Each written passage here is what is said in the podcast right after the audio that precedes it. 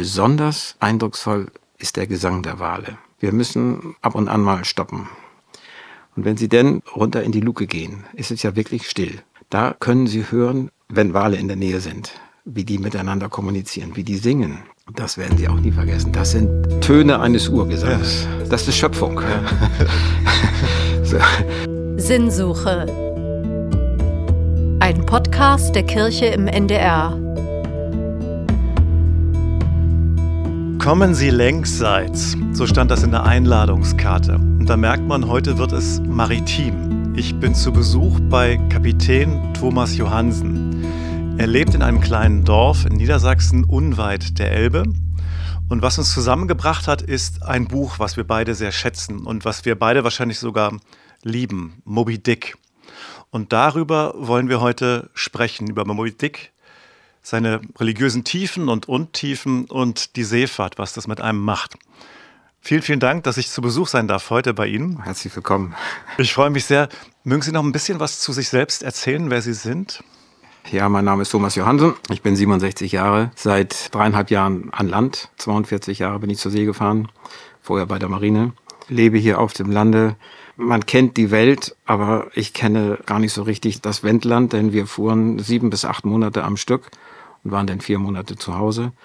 Da ist natürlich dann die Familie an erster Stelle. Aber jetzt fange ich so langsam an, auch mit Hilfe und auf Anraten meiner Frau diese nähere Umgebung hier zu erkunden. Ohne Kompass und Seekarte. Es geht auch. Ja. Ich bin geboren in Wedel an der Elbe, aber ich muss es wirklich so sagen, wie es ist. Ich war fünf Jahre alt und beschloss, zur See zu gehen auf dem ersten Urlaub, den meine Eltern mit Schwester und mir planten und auch durchführten, auf der Insel Amrum. Und dieses Erlebnis mit der kleinen Fähre von Dagebüll nach Amrum zu fahren, das hat mich so begeistert. Diese Begeisterung hat mich bis heute nicht losgelassen. Wie sah das aus? Also das, das war das Meer. Diese große, glitzernde Fläche, die ich als kleiner Junge ja vorher noch nie gesehen hatte. War es ein Sommertag eine leichte Brise, die Möwen. Das war diese Weite besonders.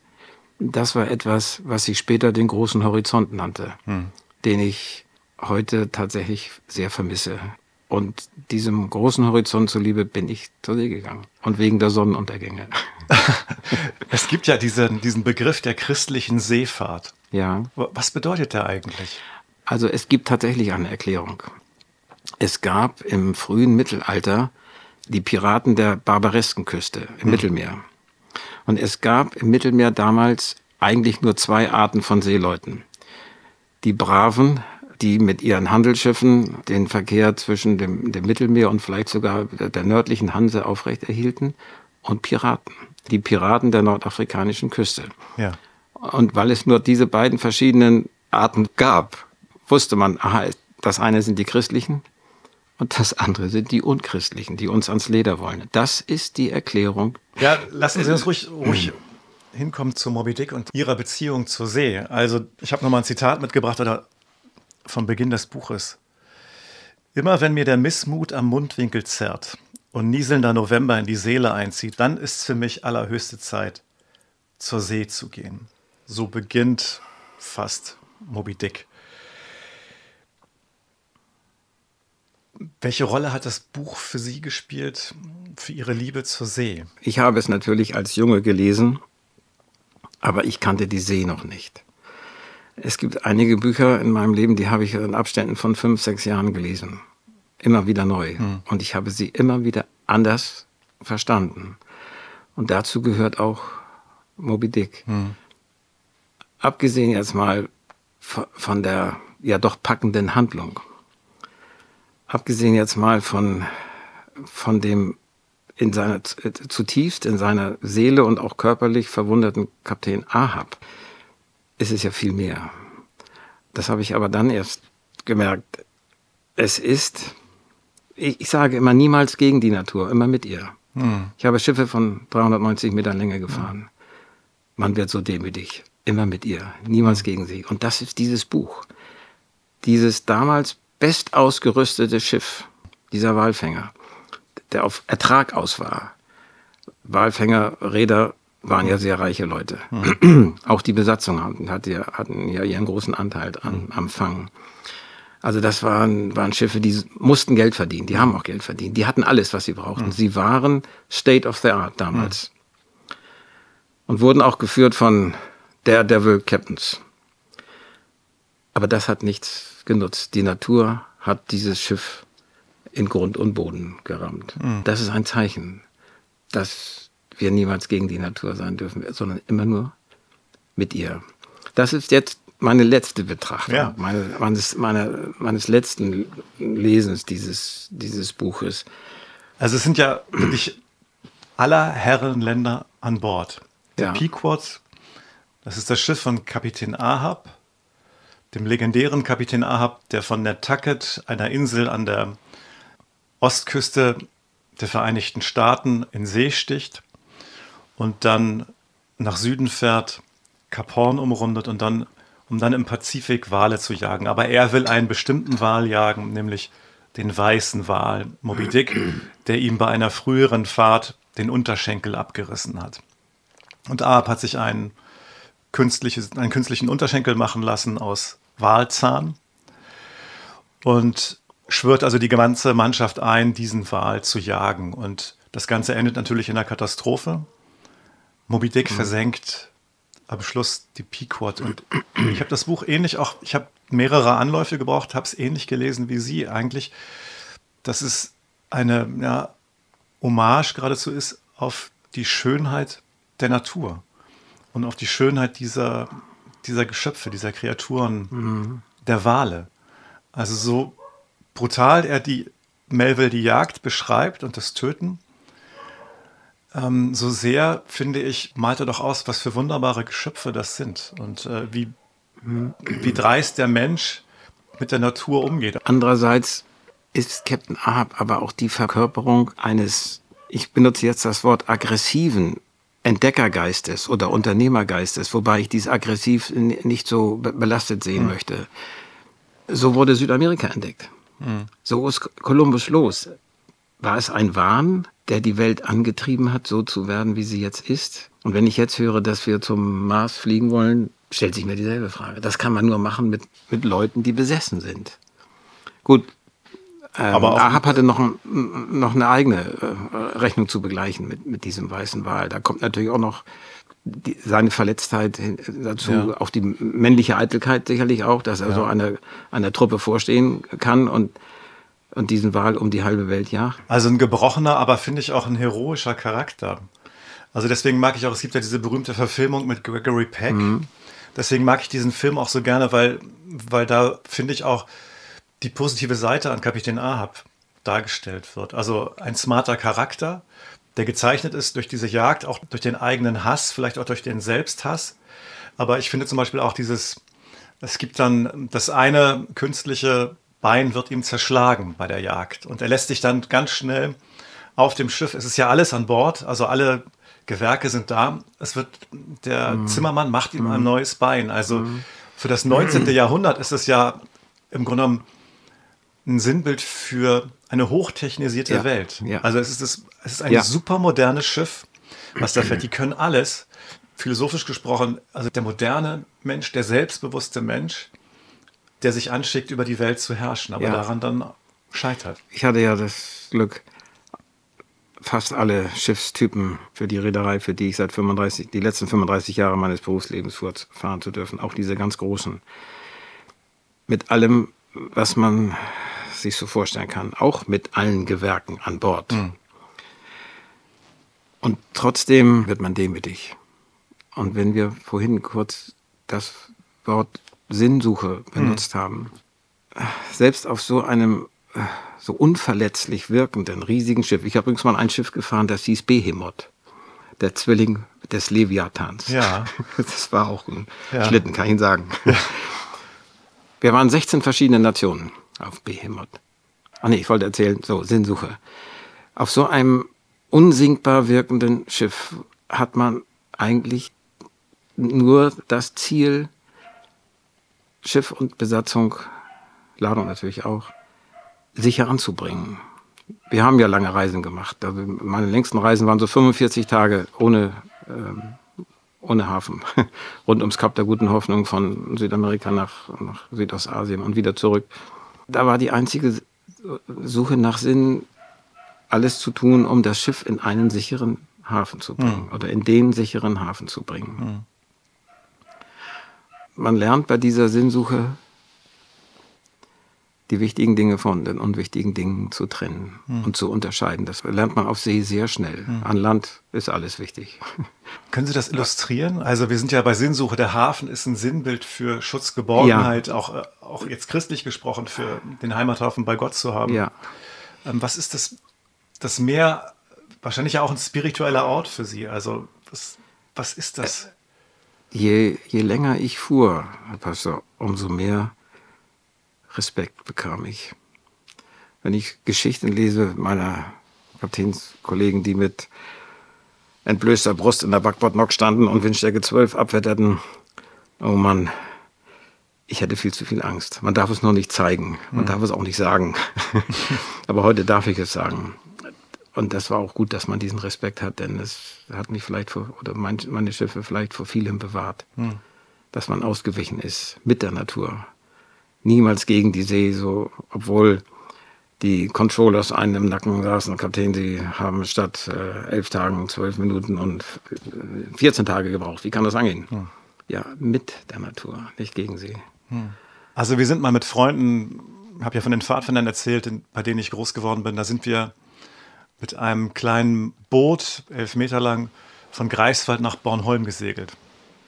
Und das war für mich eine elementare Erfahrung. Das war nun kein, kein großer Seegang. Aber als wir dann irgendwann draußen waren und um uns herum nur noch Wasser war und die Wellen teilweise höher waren als, als die Reling, ja. deutlich höher waren, da habe ich also ähnlich wie, ich gehe ja sonst häufig Bergsteigen, so eine tiefe Ehrfurcht bekommen und konnte diesen Satz verstehen, dass man auf hoher See anfängt zu beten, sehr ja. gut nachvollziehen. Ja. Wie ja. wichtig ist, ist, ist Glauben das christliche Fundament für, für, für, Sie gewesen bei Ihrer Seefahrt? Also, ich hatte mal einen, einen Filipino dritten Offizier. Und ich bin jeden Abend, bevor ich in die Kohle ging, um 10 auf die Brücke gegangen. Und ich liebe diese abendlichen Unterhaltungen auf der Brücke. Und Sie können sich denken, wenn man sieben, acht Monate zusammen ist, man spricht über Gott und die Welt. Hm. Und auf diesen langen Reisen hat man auch Zeit. Und der Junge sagte mir mal, Kapitän, ich, ich bin immer guter Dinge. Gucken Sie mal nach oben. Wir sehen den Orion. Ja, ein Sternbild, das ich sehr liebe. Hm. Aber er erklärte mir, was man aus dem Orion liest. Die drei christlichen Werte des Abendlandes und die vier weltlichen. Mhm. Sie, Sie kennen den, den Himmelsjäger, ja. nicht? Den ja. Orion mit den drei Gürtelsternen. Ja. Mit den drei christlichen meinte er Glaube, Liebe, Hoffnung, das sind die drei Gürtelsterne. Mhm. Und mit den beiden Schultern und den, mit den beiden Knien Mut, Demut, Kraft und Bescheidenheit. Mhm. Das begleitet mich seit der Zeit. Mhm. Ich sprach vorhin davon, dass man respektvoll sein muss und, und demütig sein muss mit diesem riesigen Medium Meer. Es gibt natürlich auch Stillen. Der Sturm und die Stille, das sind die beiden Dinge, die einen besonders prägen. Und der Blick in den nächtlichen Himmel. Ja. Äh, Warum ist das so mit dem Sturm und der Stille? Also es gibt ja die beides, Geschichte von Jesus, mit, wo er den ja. mit Sturm und Stille. Ja, der Sturm macht einen, einen klein ja. zeigt einem mal die Grenzen. Hier, Thomas Johnson, hier stehst du mit deinem Patent. Nun, mhm. guck mal, was, was du nicht kannst. Mhm. Und du bist im Grunde nur darauf angewiesen, dass dein Schiff jetzt funktioniert. Ansonsten bist du innerhalb von drei Minuten weg. Mhm. Und die Stille ist die Erleichterung, die Ruhe. Stille stärkt. Lärm zerstört. Ja.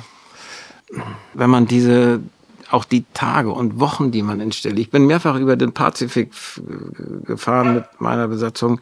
Da hat es zehn, zwölf Tage lang überhaupt keinen Wind gegeben. Spiegelglatte See. Ein, ein unglaubliches Erlebnis. Ja. Meeresleuchten. Dass sich die Sterne auf dem Wasser spiegelten. Hm. So glatt und still war ja. der Pazifik. Der ja. grausam sein kann. Pazifik im Winter. Und der Pazifik, sagten Sie, kann grausam sein. Also das Buch hat ja eine historische Vorlage. Das ist dieser Untergang der Essex, einer Brick eines Walfängers, auch aus Nantucket, die, ich muss mir das mal, 3700 Kilometer östlich von Chile auf Walfang waren. Und dann passierte Folgendes, dass aus einer Walschule ein großer Bulle sich löste und das Schiff gerammt hat, mehrmals. Und es zum Kentern gebracht hat, zum Sinken. Mhm. Die Besatzung konnte sich gerade noch in die Fangboote retten, Wasser mit an Bord nehmen. Und die waren ja wirklich irgendwo im Nirgendwo des Pazifik. Drei Monate hat die Irrfahrt gedauert. Fast 7000 Kilometer auf See haben die zurückgelegt. Kannibalismus erlebt. Also Ereignisse, die die Menschen tief geprägt haben. Und der Obermaat oder erster Offizier Owen Chase schreibt später ein Buch darüber. Und das der Untergang der Essex. Und er schreibt, die Natur wehrt sich. Und das fällt dann nachher Herman Melville in die Hände und es bildet die Vorlage für seinen Roman Moby Dick. Sie haben erzählt, dass Sie auch Wale erlebt haben. Ja. Wenn wir Wale sichteten, merkte ich auch an der Besatzung, die ja zum Teil viel, viel länger schon zur See fuhren als ich, die guckten. Die hörten auf, Rostmaschine zu fahren oder Farbe zu waschen mhm. oder zu spleißen. Die guckten. Das ist jedes Mal wie ein, ein großer Bruder, den man sah. Mhm. Gut, das ist jetzt vielleicht nur von mir so gesehen, aber ich merkte es. Je dichter man dann rankommt an, die, an dieses urgewaltige Tier, man hört auch den Blas. Hm. Das kann man an Deck bei uns hören. Hm. Das ist ein Ton, den Sie nie vergessen. Und besonders eindrucksvoll ist der Gesang der Wale.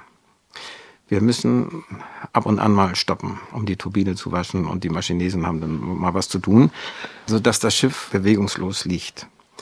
Und wenn Sie denn bei einem Tiefgang von 12, 14 oder auch noch mehr Metern mal runter in die Luke gehen, ist es ja wirklich still. Da können Sie hören wie in einem riesigen Resonanzkasten, mhm. wenn Wale in der Nähe sind, wie die miteinander kommunizieren, wie die singen. Das werden Sie auch nie vergessen. Das sind Töne eines Urgesangs. Ja. Das ist Schöpfung. Ja. so. ja, und dann erzählte ich Ihnen ja schon vorhin, dass ich einmal in, auf Island neben einem geschossenen Wal gestanden habe. Gar nicht mal der größte, sondern ein Grindwal. Aber wenn Sie sehen, da liegt ein, ein Geschöpf des fünften Tages. Ja. Man wird klein und ja. man wird demütig und fragt sich, wie kommt es dazu, dass Menschen früher diesen Willen hatten. Diese, ich komme ich wieder auf dieses Wort Aggressivität, aber wie gesagt, ich meine es mit, mit Elan oder Hero, Heroismus. Mhm denen mit einem Ruderboot hinterherzufahren, hm. die zu harponieren. Das waren sechs Mann, mehr waren da ja nicht drin. Was müssen hm. das für Charaktere gewesen sein? Natürlich stand hinter ihnen immer der Gewinn. Ja. Klaro.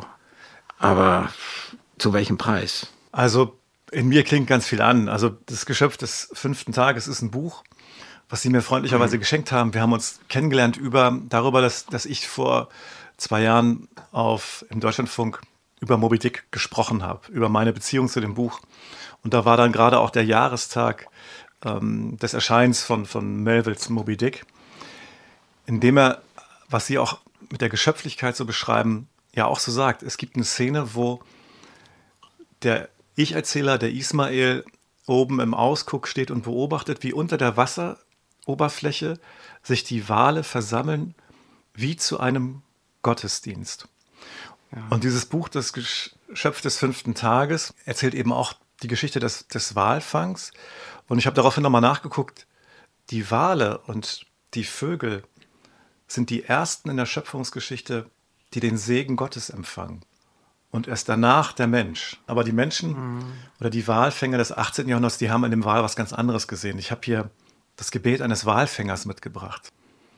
Du hast, o oh Herr, den mächtigen Wal geschaffen riesig sein Körper und unvorstellbar seine unermessliche Kraft. Doch ewiger Gott, du hast auch bestimmt, dass wir, arme, schwache Erdensöhne, unser täglich Brot verdienen mit der mutigen Jagd auf das schreckliche Ungeheuer. Peleg Folger, 1754, Walfinger. Die haben die Wale damals Leviathan genannt, Bruder des Behemoth, also das Ungeheuer aus der, aus der Bibel. Ja. Können Sie sich das erklären? Vielleicht war das mehr oder weniger nötig, um diesen Heroismus zeigen zu, zu können, hm. zeigen zu müssen. Es ist ja eigentlich das, das einzige Wesen neben vielleicht gefährlichen Raubtieren der, des Urwaldes oder der Arktis, das als ungeheuer bezeichnet wird. Anders kann ich es mir leider nicht vorstellen, mhm. aber weil es eben so außerordentlich ist. Mhm. Die Größe, die natürlich auch das, was man alles draus machen konnte. Man hat den Wal ja, man, man hat ja alles von ihm verwertet. Ja. Da gab es ja nichts, was über, über Bord geworfen wurde. Ja. Und es erforderte eben auch ungeheuren Mut, diese ja. Tiere, auch wenn das aus heutiger Sicht unverständlich ist, die zu jagen. Ungeheuren Mut kostete das. Und in der Bibel wird tatsächlich der Wal als eine Gestalt des Leviathans tatsächlich auch beschrieben, der das Meer zum Kochen bringt, mit dem Schwanz aufwühlt und ähm, die alten Seekarten, das kennen Sie besser als ich, die zeigen ja auch große Wale, wie sie ganze Schiffe verschlingen oder, ja. oder in die Tiefe reißen.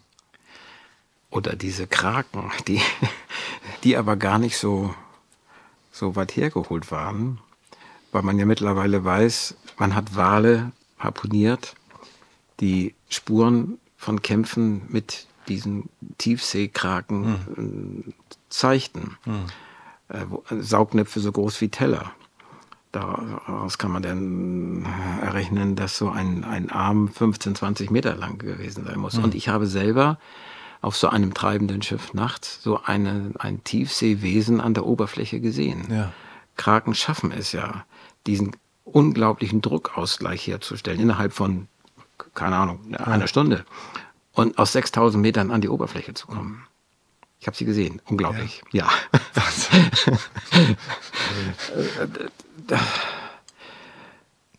also der Leviathan. Wer oder was ist Moby Dick? Also das ist ja die, Moby Dick ist Hauptdarsteller, zentraler Charakter des, des Buches. Der weiße Wal. Wer, wer ist das? Das ist vielleicht ein äh, stellvertretend für die Natur, die Schöpfung, reduziert auf die Wasseröde, in Anführungsstrichen, der Geist einer Schöpfung, der Geist mhm. der, der Natur wenn wir durch einen Wald gehen und sehen 20, 30 verschiedene Vögel um uns herum, wir sehen Wild, wir sehen Ameisen krabbeln, auf See ist das etwas anders. Auch da sehen sie viel, man muss nur noch Augen haben, es, äh, es zu sehen und es zu bemerken. Aber da ist der Wal in seiner unglaublichen Größe vielleicht das, das Bild, das uns am meisten beeindruckt, das Bild der Schöpfung. Mhm. Ein warmblütiges Wesen. Mhm. Finde ich eine gute Deutung. Dann hat man hat über sich den Himmel. Es ist sehr weit. Mhm. Die, die Sterne. Und diese Unmittelbarkeit, die See, das Meer, der Himmel und dann so ein Geschöpf dazwischen, das einem ja auch nahe kommt. Ja. Der Ich-Erzähler heißt Ismael, noch ein biblischer Name. Er ist der Sohn von Hagar, der erste Sohn von Abraham und wird nachher Stammvater der arabischen Stämme, der arabischen mhm. Völker. Dieses Jahr gibt es diese Jahreslosung, du bist ein Gott, der mich sieht. Das ist ein Wort oder ein Satz von Hagar, der Mutter von Ismael, die verstoßen wird und ähm, von Gott nachher gerettet wird. Also Gott hat auch ein Herz für die Verstoßenen, für die Außenseiter und so ist es nachher auch bei Moby Dick. Ismael, der Ich-Erzähler, dahinter verbirgt sich vermutlich Herman Melville selbst, überlebt. Und das Buch endet mit einem Psalmwort. Ich habe überlebt, dass ich euch ansage. Diese Geschichte. Also ein absolut biblischer Rahmen der Geschichte. Haben Sie noch eine Lieblingsfigur in Moby Dick? Natürlich ist das der Indianer. Quick weg. Der Polynesier ist das. Der, ja, aber wenn, wenn ich noch etwas. Gerne, gerne. Ich habe noch etwas, mm, was mich durch diese vielen Gespräche auf See, die ich natürlich auch gesucht habe, weil es ist manchmal äh, schwierig, mit einer rein ausländischen Besatzung doch in so tiefere Gespräche zu kommen. Aber das, das klappt. Man muss es nur wollen und man muss es, man muss auch den richtigen Zeitpunkt finden. Wir sind alles einfache Gemüter. Aber wir waren bei der Sinnsuche. Die vielen Gespräche haben mich dazu gebracht zu sagen, es gibt tausend Bücher über Sinn des Lebens. Es gibt tausend verschiedene Meinungen. Es ist eigentlich ganz einfach. Der Sinn des Lebens ist Liebe. Zum Nächsten, zur Umwelt, zur Luft, zur Schöpfung. Hm. Mehr braucht es nicht. Hm. Ich sagte vorhin, das Wichtige vom Unwichtigen zu unterscheiden, fällt uns auf See sehr einfach und sehr leicht. Und deswegen komme ich zu diesem so einfach klingenden Entschluss. Sinnsuche. Der Sinn des Lebens ist Liebe. Und wenn Ahab einen alttestamentarischen Namen trägt und, und jemanden verkörpert, der sogar so tolerant war, dass er Religionsfreiheit akzeptierte, das ist doch schon was. Der Sinn des Lebens ist Liebe. Ja. Das ist, finde ich, ein gutes Schlusswort für unser Gespräch über Moby Dick und die Sinnsuche auf See. Und ich kann nur alle einladen, lesen Sie das Buch, lest das Buch Moby Dick von Herman Melville. Es ist nicht so ganz einfach zu lesen. Man muss es auch wollen und sich da durcharbeiten und wie detailliert er dieses Schiff beschreibt, seine Menschen, die Charaktere im Innern beleuchtet, diese Kataloge über die Wahlarten, die er da zusammenträgt, die ganzen biblischen Zitate über Wale und philosophische Exkurse. Es lohnt sich, es ist ein Epos, ein Gebirge, man braucht Zeit, um da durchzukommen, aber es lohnt sich. Und ich sage ganz herzlichen Dank für das Gespräch hier bei Sinnsuche und dass wir hier bei Ihnen in der Messe zu Gast sein durften. Und ich, ich bedanke mich, Herr Pastor, dass Sie so zugehört haben. Sehr gerne, sehr, sehr gerne. Das hat mir ein großes Vergnügen bereitet, viel Spaß gemacht. Und ein Dankeschön geht auch an Detlef Splitt, unseren Podfather, der aus zwei Mikrofonspuren nachher eine macht, alles zusammenbaut. Vielen Dank und bleiben Sie uns gewogen und Ahoi!